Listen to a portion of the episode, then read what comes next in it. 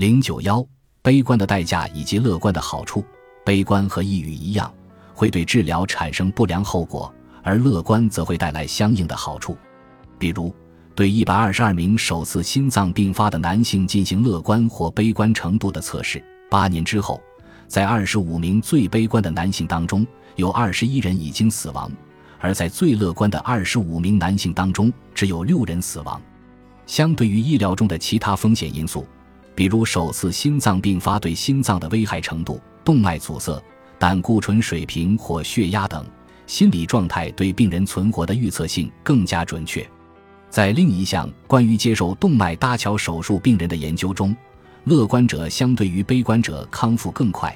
而且术中和术后医疗感染也更少。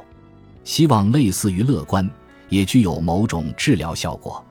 不难理解，满怀希望的人更能够经受困难的处境，包括医疗困难。在对脊柱损伤病人的研究中发现，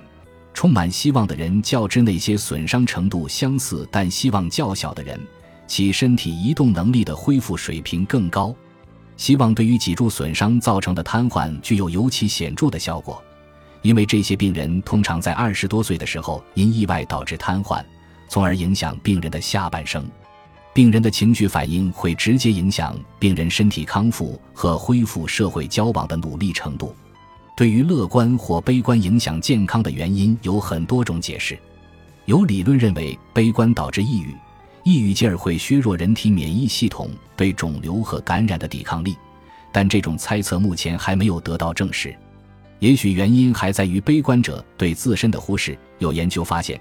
悲观者较之乐观者吸烟和喝酒更多，运动更少，而且总体来说对健康习惯不太在乎。还有一个有待证实的解释，即希望的心理机制本身对身体抵抗疾病产生了生物层面的作用。